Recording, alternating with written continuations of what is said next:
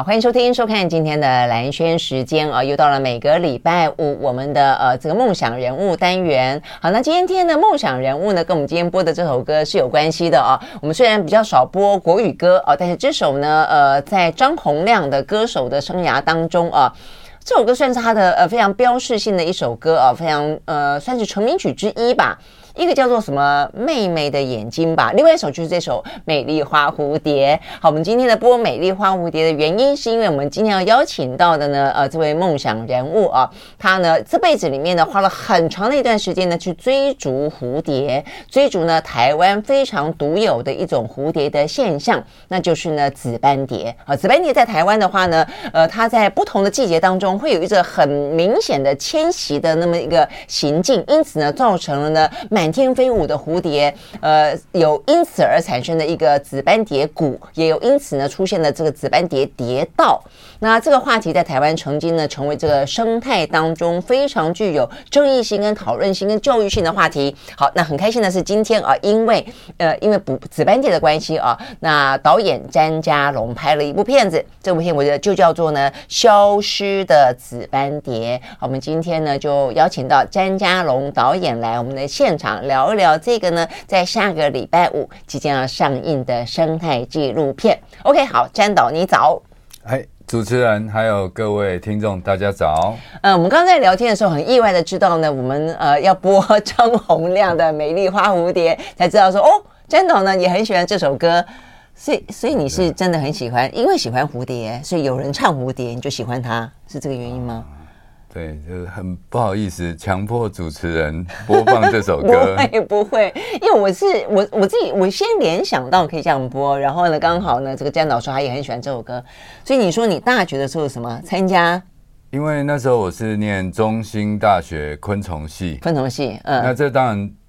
故事蛮有趣的，就是其实我小学小学时候的 志愿就是长大要念昆虫系，哦果我真的是去念昆虫系，嗯，然后第二个志愿就是要到大学要参加那个民歌？民歌吉他歌唱比赛，假的，然后就唱了这首歌，真的？你就唱了《美丽花蝴蝶》，所以是就弹吉他嘛，哎呦，就啊弹吉他唱歌。很帅，OK OK，所以等于是两个梦想你都达到了，对，但是对不对？嗯，歌唱比赛就得到那个第十八名吧。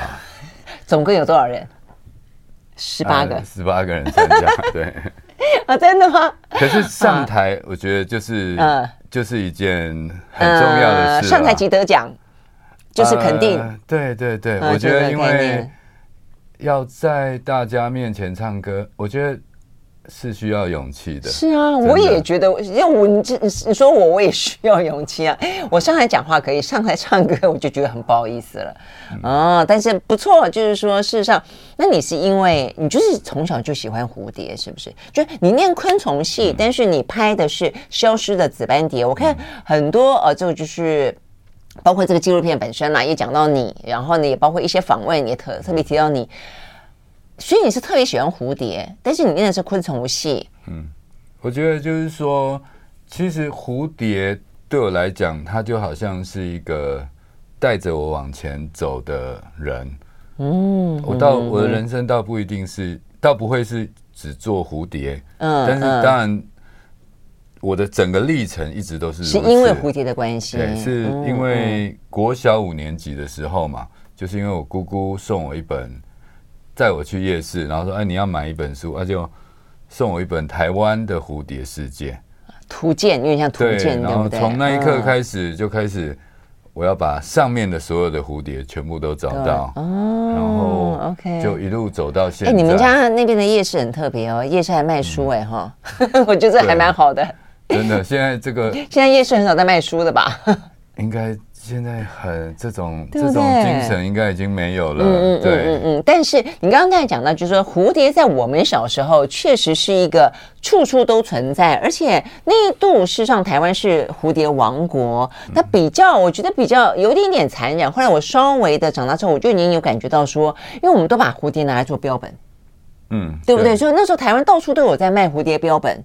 然后那个时候，我们小时候去玩的时候，呃，我还记得我爸还会买那个捕蝶的那个器具、那个网子，嗯，但是因为我们都捞不到，我们只是趣味而已，我们并没有成为蝴蝶杀手。我我要强调是这个，就是说，其实但是那个时候拿着网子去捕蝴蝶是一件呃很多人小时候的童趣跟浪漫的事情，对不对？对，刚刚主持人有讲到一件很重要的事情，就是它是一个很浪漫的事情，嗯、对，因为你去寻找一个美丽的生物嘛，嗯嗯，那所以。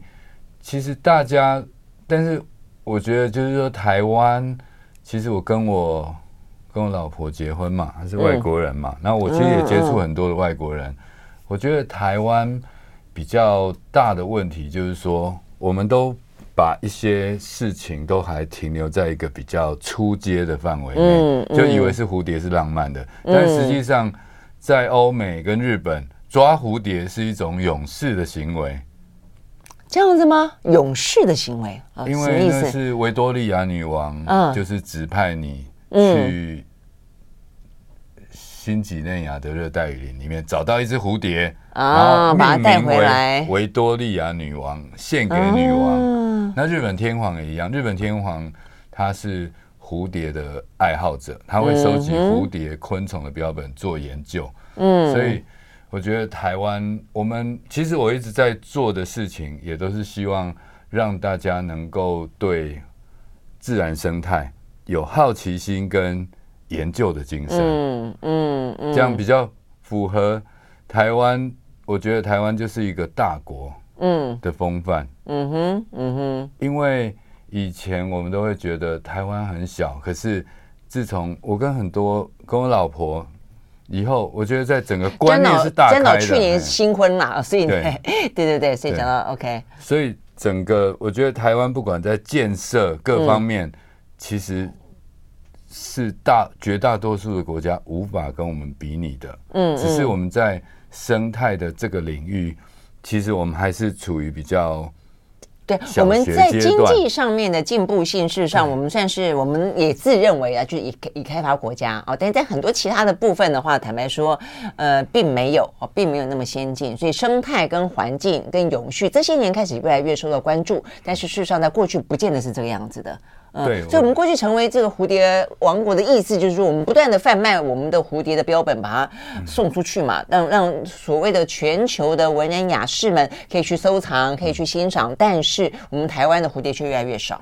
对，所以其实刚刚主持人讲到蝴蝶王国这件事，嗯、其实它虽然是以经济利用为前提，嗯、但是它其实是一个好的开端。嗯、但是后来我们因为我们这样讲好了，你如果就算蝴蝶是拿来经济利用，可是如果你好好的利用它，其实你反而会保护它。是啊，没错，你知道意思？就是说，当然，它当时不会去滥捕，导致它濒临绝种，甚至很多确实是已经消失无踪了。对，嗯，反而是后来我们开始把重心放在经济发展，嗯嗯，然后蝴蝶渐渐的不被重视，嗯，那。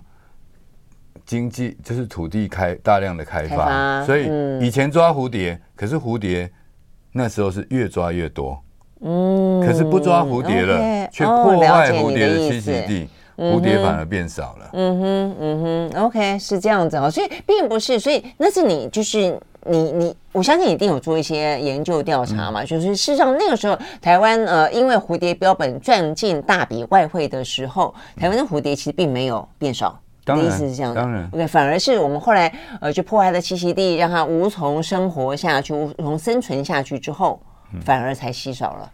对，实际上消失的紫斑蝶在讲的就是说，我们生存的家，就是人类的家，其实就是以前就是紫斑蝶的家。嗯，那我们影片里面当然希望借由让大家认识这个跟我们。曾经跟我们住在一起的蝴蝶，但现在消失的蝴蝶，对了解它的一生，嗯，来龙去脉，然后希望我们能够再把蝴蝶找回我们身边。嗯嗯，OK，好，所以呢，这个消失的紫斑蝶这个纪录片，我看了以后，我真的觉得拍的很美很美哦。那除了美之外的话，其实我觉得它有一点点像一个呃生态的，嗯，有有点教教学，就是。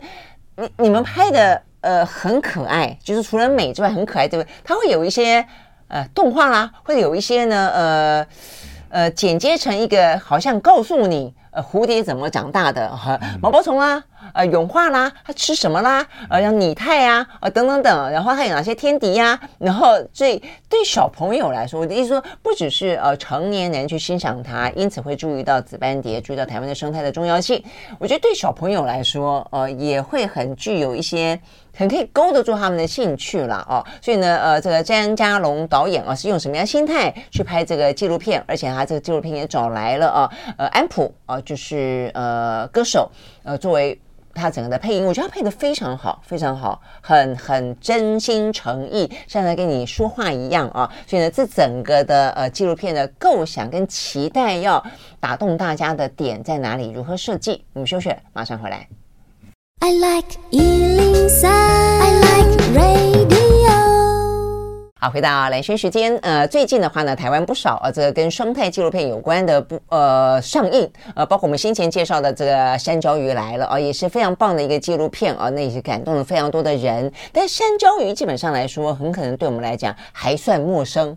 反而是紫斑蝶，我觉得大家应该是更熟悉，尤其不见得是紫斑蝶，但至少蝴蝶是大家非常非常熟悉的哦。那但是呃，曾几何时哦，可能熟悉的蝴蝶，由于紫斑蝶可能逐渐的要消失。我想这是为什么？啊，这个生态纪录片的导演詹家龙要拍那么一部呢？消失的紫斑蝶啊！但我刚刚讲的就是说，哎，我看了这个紫斑蝶啊，这个纪录片，它的内容很有部分很可爱，就是呢。呃，有一些动画，然后有一些呃，通过剪接，然后呢，做些呃比较像是很趣味性的，现在给小朋友看的部分，就很像生态教育。所以这个部分是你刻意的嘛，对不对？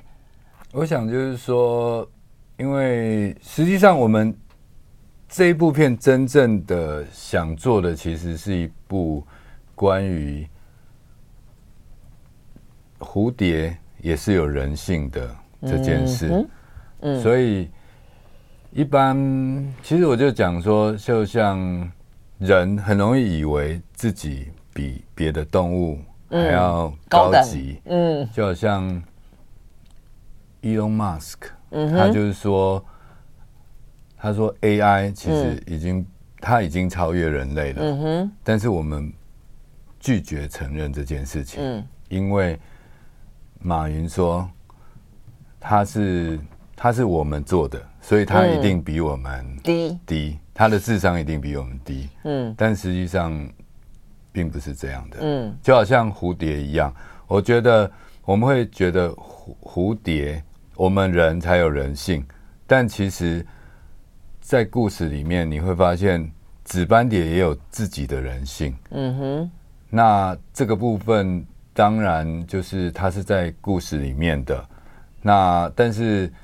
因为生态片还有一个很重要的任的任务，就是让大家从同温层外能够进入这个同温层内，所以我们就加了很多的有解说教育的部分。嗯，那我想这个就是它算是一个策略，嗯，就是让大家进入蝴蝶的世界之前，先。对这个蝴蝶有一个要有了解认识，对不对？对对对，嗯、所以它是其实教育是它外面的糖衣，嗯，里面的东西其实你可能你去看了以后，我建议你可以问小朋友，嗯，他们的想法是什么？比如说消失的紫斑，为什么叫消失的紫斑蝶？嗯，那其实消失并不是灭绝，嗯，你看消失代表，我觉得。呃，一个小朋友讲的很好，什么是消失的？为什么？为什么这部片叫《消失的紫斑蝶》？嗯、小朋友讲，哦，因为他不喜欢我们了，所以他消失了。哦、OK，嗯，那大人就只会从表面看，嗯哼，哦，消失就是绝种了，嗯哼。可是小朋友想到的是，因为他不爱我了，嗯，那他为什么不爱我们？肯定因为我们对他不好。很多的原因都在 电影里面可以找到答案。嗯嗯嗯，不是哦，你刚刚讲讲的也是一个重点。真正消失的是我们现在看不到的。紫斑蝶反而是现在还算是数量蛮大的。对，就是紫斑蝶是台湾最普通的蝴蝶，啊、最常见的蝴蝶。那为什么它反而最重要？因为其他地方没有那么多紫斑蝶，嗯哼，可以越可以迁徙越冬。对，其他地方紫斑，整个东南亚都有紫斑蝶，可是他们都是零零散散的。嗯嗯、可是因为台湾这一个美丽的小岛有丰富的生态，所以迸发出了啊、百万的大军嘛。对对。然后它每年都在这边越冬迁徙产卵，所以就像台湾这么小的岛有两千三百万人嘛，一样的意思。嗯。然后因为很拥挤。所以就很壮观，嗯，是是，不，所以这才回会回到这个纪录片一开始，我觉得很多人如果说有稍微注意到台湾的蝴蝶的话，可能会有一点疑惑，觉得，哎，紫斑蝶不是数量最多吗？为什么叫消失的紫斑蝶？所以你你把这个名，你取这个名字的目的是担心它接下来可能会消失。它已经迁移到日本了啊，以前日本没有紫斑蝶啊，可是近二十年来，它已经在。冲绳群岛定居，嗯，然后他在东京也可以看到了。嗯嗯，对，嗯哼，台湾老天爷献给我们的礼物，嗯，可是有一天没有了，嗯，因为我们把所有的平它的栖息地都破坏掉了，嗯嗯，然后地球也变暖了，嗯，然后它就没有台湾就没有这个世界级的景观，这个就要讲到。世界上有两大越蝴蝶越冬现象，嗯哼，大部分蝴蝶都不越冬，嗯，都不不会大规模的越冬。一个是在墨西哥帝王蝶谷，然后一个是台湾紫蝶幽谷。那墨西哥帝王蝶谷在一九八六年的时候已经被联合国教科文组织呃选定为世界自然遗产。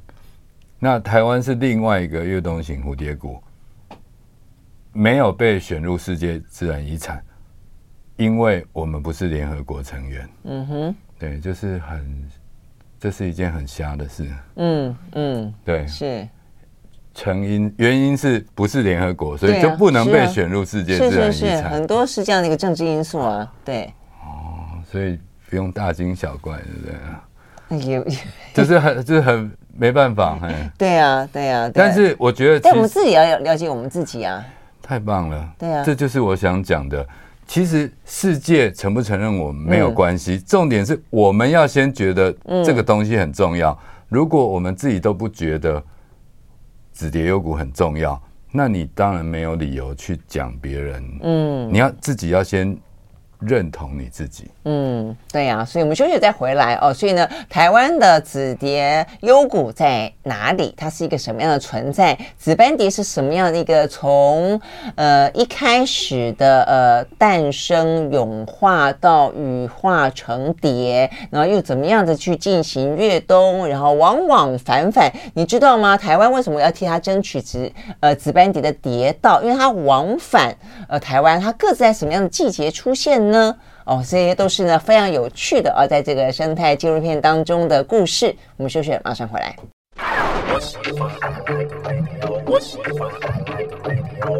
好，回到兰萱时间，继续和现场邀请到的啊，这个生态纪录片《消失的紫斑蝶》的导演啊，这个詹家龙到我们的现场来聊聊哦。呃，我们大家从新闻画呃画面上面、新闻报道上面曾经知道过，呃，紫斑蝶我们的高速公路哦，成为紫斑蝶的杀手。哦，因为它每一年在它越冬的迁徙的过程当中，就会经过那一段哦，这个高速公路，然后呢，川流不息的车子，然后导致呢非常非常，你看想想，我们会形容说薄如蝶翼哦，所以你就会知道说蝴蝶的翅膀有多么的薄，它可能受不了那样一种风速所带来的或气流所带来的呃这个冲击哦，所以呢都葬身在。呃，川流不息的呃这样的一个高速公路的车车流当中就是了啊，所以呢，我们后来曾经发起过呃这样的一个跌道，那现在它也还真的就是存在嘛，对不对？那它，所以我就说，呃，紫斑蝶到底是呃怎么样的一个越冬，怎么样的一个迁徙？那现在已经算是呃很成功的去保护它的迁徙的行动了吗？全世界人都很惊讶的一件事情嘛，有一个国家。居然为了蝴蝶要通过马路，嗯，然后要让出道路让它通行，而特别它是国道，嗯，所以国道让蝶道，这个可以说是，这个就是全人类台湾的第一个创举。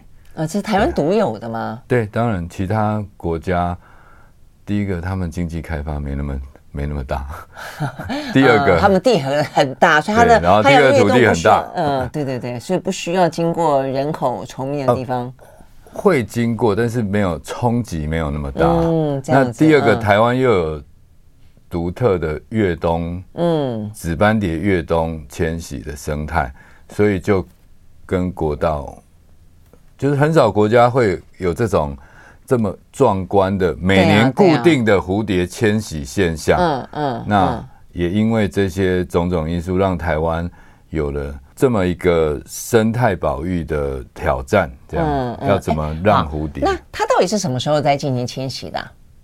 这个蝴蝶它有另这个紫斑蝶，它穿黑色的衣服，然后它每年通过的时间是在清明节，所以它又被称为清明蝶。哦，这样子吗？OK，清明蝶。所以呢，在清明的时候是从南部，对，他每年从南台湾嗯回到。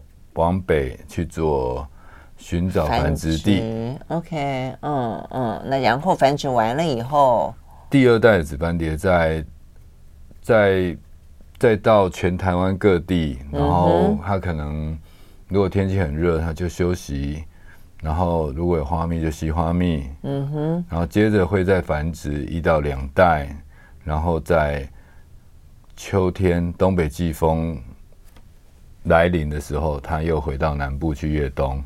嗯，所以像这样的迁徙，它跟候鸟，其实人类的迁徙也一样。候鸟的迁徙就是老鸟带小鸟嘛。嗯哼。所以老鸟要带着小鸟回到他爷爷，回到他的曾经带他去过的那个山谷。可是紫斑蝶他们就不用了，他们直接。植入一个晶片，嗯哼，就是基因，就是它基因有一个密码，嗯，就跟候鸟一样，对，所以他的他的孙子可以回到爷爷，嗯哼，曾经居住过的山谷，然后不需要教导，对，所以这也是一样啊，就是是需要教导的动物比较聪明，还是不需要教导的动物比较聪明？哎，不过你这样讲，当然也就变成说是因为如果说它的呃。蝴蝶的生生命周期如果就是一年的话，还就是蛮跟着我们的四季这样走。但很显然，因为蝴蝶的生命周期没那么长，所以你刚才有讲到说，呃，去了，但是可能一代两代之后才回来。嗯，所以不是说爸爸去，嗯，女儿回来，而是可能好几爷爷去，嗯，到了孙女或曾孙女才回来，是这个意思吗？当然，当然，就是他是隔代的迁徙了。哎，嗯嗯。所以他在，我就很好奇，那他在每一代，那有些代他就不用迁徙啊，是这个意思吗？呃，这个情况就是这样子，就是说，因为台湾哈，台湾是一个做的是岛内迁徙，嗯哼，好，然后墨西哥帝王蝶它是做一个长距离的迁徙，嗯，那的确其中有一两代，嗯，因为它的寿命没有到那么久，对啊，它就没办法回到越冬的山谷。但是基本上，紫斑蝶的寿命是六到八个月到十个月。嗯哼，对，所以呃，目前我们看到最近的可能在八九月的那一代就有可能会回到山谷里面。嗯，对，所以应该是说，紫斑蝶它的迁徙其实是，嗯，就好像人类一样吧。嗯，每个人的习性不一样。有人活得久，有人活得短，有人喜欢迁徙，有人不喜欢迁徙，对。但是整体来讲，紫斑蝶的迁徙主要都是隔代的。哦，这真的好特别，就有一代它就是基因里面内建了，你就觉得你在某个时间点你就要起飞，嗯、你就要回到你的故乡。但有一代的紫斑蝶就不用。嗯，那个跟我知道主持人讲的意思啦。嗯，其实。紫斑蝶它的迁徙，它被启动是跟时序有关系。嗯哼。那在一些例子，譬如说帝王蝶的研究，它是用太阳罗盘。嗯。就是所谓的昼长夜短。嗯。有没有？当昼长夜短的时候，嗯哼，在帝王蝶它就会往北迁徙，表示春天来了嘛。昼、嗯、长夜短，表示春天来了。啊、春天、夏天。嗯。当昼短夜长的时候，嗯，它就会被启动，嗯，要往南迁徙，嗯，嗯，就是大概是，所以不管你是哪一代的，嗯，当生理时钟到了那个到那一个状态的时候，那个叫做，你可以讲那个节点吧，OK，嗯，就是到了那个节点，你可以啊、可以把它比喻成二十四节气吧，嗯哼，哦，就是到了秋分，嗯，哦，这个蝴蝶它就会。它就它就被启动，嗯哼，那到春分它就会被启动往北，嗯、所以在二十四节气里面，其实它里面也有蛮多有趣的事情，嗯哼，刚好影片我们有这样做，对不对？嗯嗯，对，里面有很多依照节气，所以看得到那个时间点的。大自然的转变，还有一些花啊、草啊，跟蝴蝶，还有另外我也很好奇的，就是我们刚刚讲到说，全世界只有台湾有出现紫斑蝶的蝶道，哎，所以紫斑蝶对他来说，它从南飞到北，再从北飞到南，它它没有办法避开高速公路吗？蝴蝶，特别是紫斑蝶，嗯，我们为什么不讲其他的生？这样常常讲啊，就因为紫斑蝶它是属于平地。跟低海拔的蝴蝶，嗯，跟人的生活是完全重叠的，嗯，那这也是为紫斑蝶为什么它必须被大家所关注的原因嘛，因为它就跟你生活在一起。反过来讲，如果它如果紫斑蝶是生活在深山里面的，那也不需要保护了。它的栖息地就是在平地跟低海拔，嗯，然后嗯，你在都市里面就。偶尔都会看到紫斑蝶飞过啊，嗯，就我常讲说，那个应该就是它的前世记忆啊，嗯嗯，你到现在你还是会看到，只要你抬头看，在任何一个都市上空，你可能抬头个十分钟就会看到一只了吧。嗯嗯，真的哈、哦。OK，好，我们休息了再回来哦。那其实呢，抬头看到紫斑蝶，你可能还不见得会认识它。所以，我们刚刚讲到了这个生态纪录片里面呢，用很多的方式啊、哦，甚至是吸引小朋友的方式，去让你去认识紫斑蝶。甚至我们会知道说，啊、哦，原来台湾的紫斑蝶有很多种哦。然后呢，不同的种类当中的话呢，里头还有很可爱的口诀，教你去认识、去分辨不同的紫斑蝶是什么样的紫斑蝶。那到底口诀是什么啊？我们休息会儿呢，也回来聊。一聊，马上回来。I like 103, I like radio 好，回到连线时间，继续和现场邀请到了詹家龙导演啊来聊呢这一部呢即将上演的呃消失的紫斑蝶。我们刚讲到说这个纪录片当中用了呃一些呃不一样的方法哦，就是说它也有属于像大人一般的呃生态纪录片的叙事法哦，来去呃讲述啊这个有关于紫斑蝶所面临到的一些状况，或者它诗情画意般的浪浪漫，但也有像这个比较具有童趣的方式啊，来跟小朋友呢等于是做一个生态的教育啊，里面我。印象很深的是，它有一个口诀，告诉我们说：“哎，紫斑紫斑蝶有分四五种，然后呢，有一种点点的，有两种点点的，有三种点点的哦。那它这个不同的口诀，就说什么比较小的，什么小紫点一边，圆翅两边点，丝丝有三点。”端子乱乱点，反正就是很可爱了哦。然后你就会知道说啊，其实呢，这个导演是相当的去用心啊，想要让大家能更了解紫斑蝶。所以聊聊你在这个制作的过程吧。因为呢，我看一些媒体报道说你花了五年的时间，然后呢花了数百万，所以我相信这个过程，坦白说也会蛮辛苦的，对不对？但是对你来说很执着，很坚持。怎么讲？日常是你的日常，呃、是不是？讲的很好。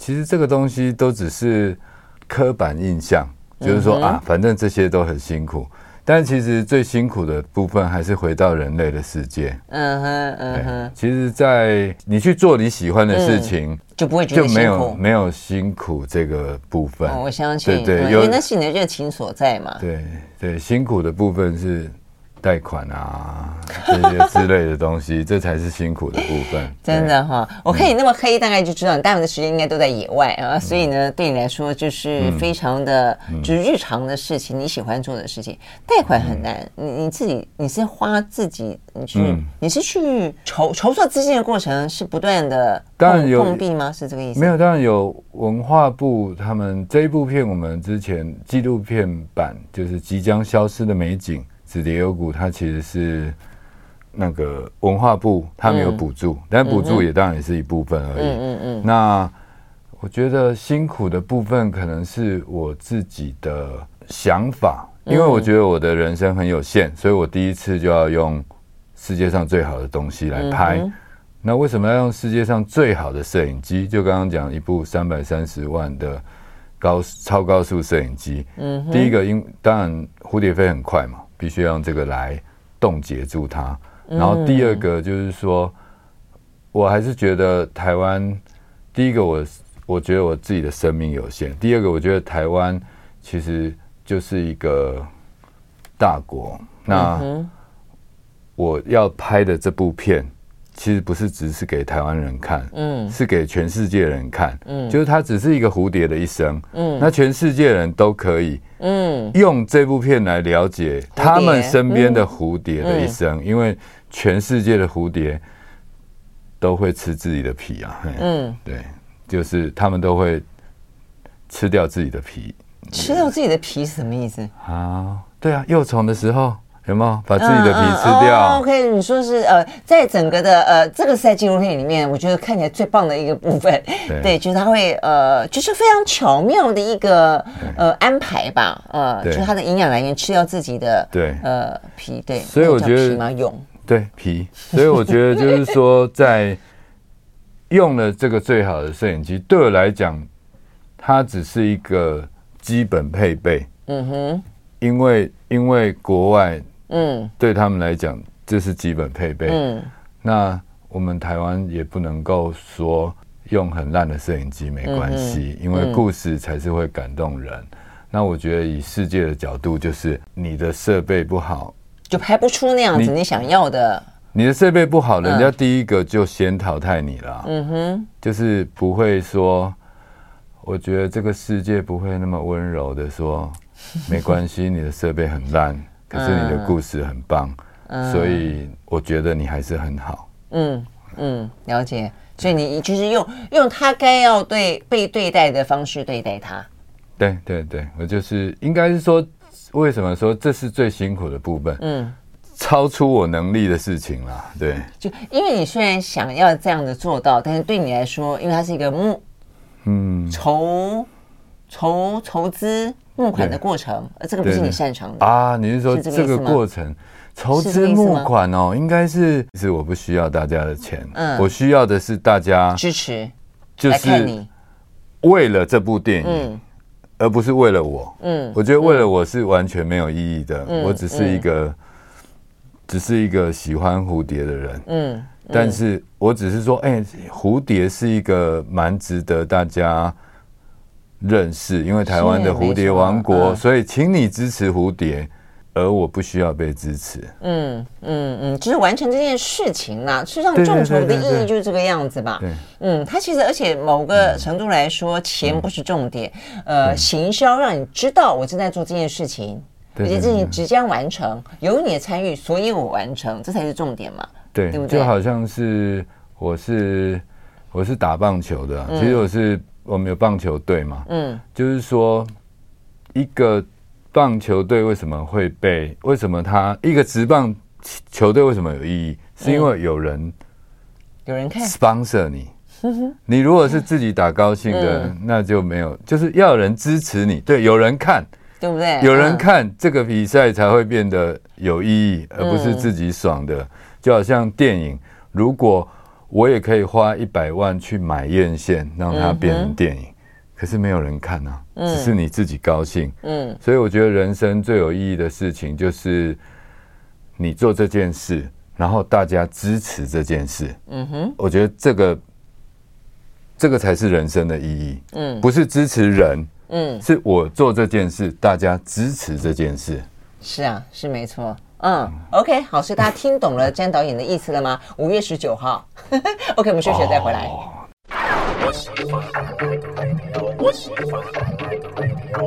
好，回到蓝轩时间，继续和现场邀请到的《消失的紫斑蝶》的呃导演啊，这个詹家龙来聊天。我记得在你这个纪录片里面啊，也有一段告诉大家说，如果大家都期待啊，这个紫斑蝶不要消失，因为台湾其实曾经有过很多可能比起紫斑蝶，紫斑蝶很漂亮了啊，但是有比起紫斑蝶呃更美丽的、更更不一样的一些蝴蝶存在过哦，但是呢，呃，它是真的。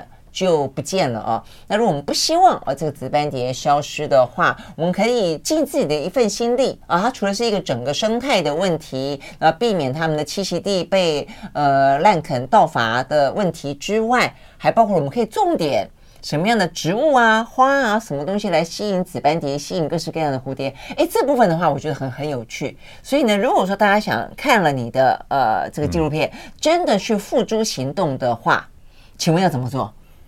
对，我想就是这部影片，其实它如果在如果有一个实用层面呢，哈，对，但我觉得影片电影不需要实用啊，嗯，需要的是欣赏嘛，对，就是没有、啊、没有什么用，好玩而已。其实我我觉得我最我拍电影或拍纪录片，其实拍了很多部了哈。也对，拍了很多部，我都是希望从都是跟生态有关，有一部叫《重生》，老鹰回来了，嗯，然后昆虫黑道、宝岛，嗯，等等，都是希望从开心的角度去让大家能够认识跟喜欢这样的一个东西。那所以这个就是我拍的最大目的。那刚刚讲的。如果你因此而喜欢的紫斑蝶，你可以种一颗一一株蝴蝶的花，或是种一颗紫斑蝶幼虫的食物。对，然后或是找，或是在公园里面，在你的庭院里面做一个蝴蝶花园。呃，紫斑蝶的话，它们有一些像有一只，呃，它有好几种植物都可以种，像白水木。如果你知道的话，我知道白水木，对，白又漂亮又好那个，白水木非常漂亮，嗯，它造景来说非常的有它的风格。对，然后其实各各种各式各样的花，我觉得都可以，就会吸引各式各样不同的蝴蝶就是了。对，其实它是一个引子，那你要想的是，我要怎么让我的让蝴蝶回到我们的身边？嗯，其实我觉得就是单纯的想。想要欣赏蝴蝶吧，嗯，对，嗯嗯，只要愿意能愿意做的话，其实很多事情都能做了，是不是这个意思？嗯，是啊，是啊，就是我觉得就是就是在以前我们都讲种树，那你们现在可以开始种花了，对，嗯嗯，很棒，真的是好。那所以呢，呃，在即将哦这个片子上映前的一个礼拜，你有没有什么特别想要跟这些呃观众？说，或者希望他们进到戏院当中是什么样的感受？好，我觉得第一个很重要的事情，当然就是这一部影片，其实其实我拍的时候是把蝴蝶当人拍的，对，所以有人说毛毛虫，嗯、那因为你从我的眼睛看出去的毛毛虫，应该也是比较酷的，嗯，毛毛虫也会变得很酷，嗯，其实。然后它里面，对，就一些很拟人化的描述，那你就跟着他从出生，然后到历经千辛万苦，对，长大，对。不对？我们希望不不是希望，其实这部影片我们就是小孩子看了，他们会不会睡着，然后很开心的看完一个蝴蝶的一生，然后大人呢？从小孩子身上，嗯，试着回到自己的小时候，然后用真正的发自你内心小孩子的那个东西，然后希望这部片能够疗愈你啊，嗯，然后当然最重要最重要的就是他，我们把蝴蝶的世界用世界上最高规格的超高速摄影机凝结下来，然后。这个你可以说是第一部把紫斑蝶拍成紫色的电影。哦，这样子吗？因为你可以去看所有的影片，嗯，拍出来的紫斑蝶都是黑色、褐色的，哦、因为它美丽的瞬间只有用世界上最好的相机才能够把它的美捕捉出来。其实是因为光影的关系，对不对？对对对，嗯，就是我觉得这个也是我们拍影片的一个。当然，我们讲技术其实是不太好的，因为实际上技术的话，它只是一个工具。那我们这部电影其实最大的败笔，嗯，就是我们让你感觉不到拍出紫色居然这么难。对呀，你不讲我也不知道啊，而且你放到最后才讲。对，因为因为摄影不是拿来炫耀的，是拿来。讲故事的，对，所以电影嗯里面应该你们只有感受到故事吧？嗯嗯嗯嗯，对，所以你这个等一下我们知道说，就是因为蝴蝶的的的颜色，它跟光影之间，它那些鳞片跟那些粉，嗯、就是说它其实是它的那个光线的折射，嗯、你要呈现出一个对的颜色，事实上是千变万化，很难掌握的嘛。它是一种物理色，对对，对对对，没错，这个很重要啊。对，就好像。嗯有没有你看过那个三棱镜？有没有？就紫斑蝶的翅膀是像三棱镜，那你要看到彩虹是在一个特定的瞬间看到的、啊对。对，OK 哦，所以就是说，一般拍照下来，其实你不是那么容易可以看到它就在那个瞬间底下掌握得到的紫色。录影，因为用录影的拍照还可以拍到，可是录影的话，因为它它的蝴蝶就是嗯就是。漫威电影的那种快影跟闪电侠，嗯嗯，那你如果没有超高速摄影机，你什么都看不到。嗯，OK，哇，OK，好，所以呢，这紫斑蝶是紫色的这件事情呢，事实际上是得来不不易的哦，更不用说，其实我们看到蝴蝶都觉得它是一个美丽的代名词，但是呢，在这一部啊这个生态纪录片里面呢，美丽之前。哦，他真的是很辛苦。刚才呢，詹导说会不会睡着？不会睡着。但你是你看到他不容易爬出来，突然间被吃掉了，你怎么会睡得着呢？你觉得说？哇，就没了，就没了。呃，那幸好，当然还有呃更多的 千千万万的蝴蝶，它是可以呃这个嗯，等于说躲过哦、呃、那么多的一些天敌啦，呃，这个可能成长过程当中的各式各样的阻碍啊，好不容易呢，呃，成为我们眼中啊、呃、这个那么美丽的那么一个幻影，嗯，真的是很难得。对，好，今天非常谢谢呢，张家龙导演呢，在我们的现场来聊这一部啊，这个生态纪录片啊，这个，所以呢，这是一部非常适合啊，这个大人带着小朋友一起进到电影院里面去，好好享受享受台湾之美啊的一部纪录片。谢谢张导喽，谢谢，好，谢谢，拜拜。谢谢。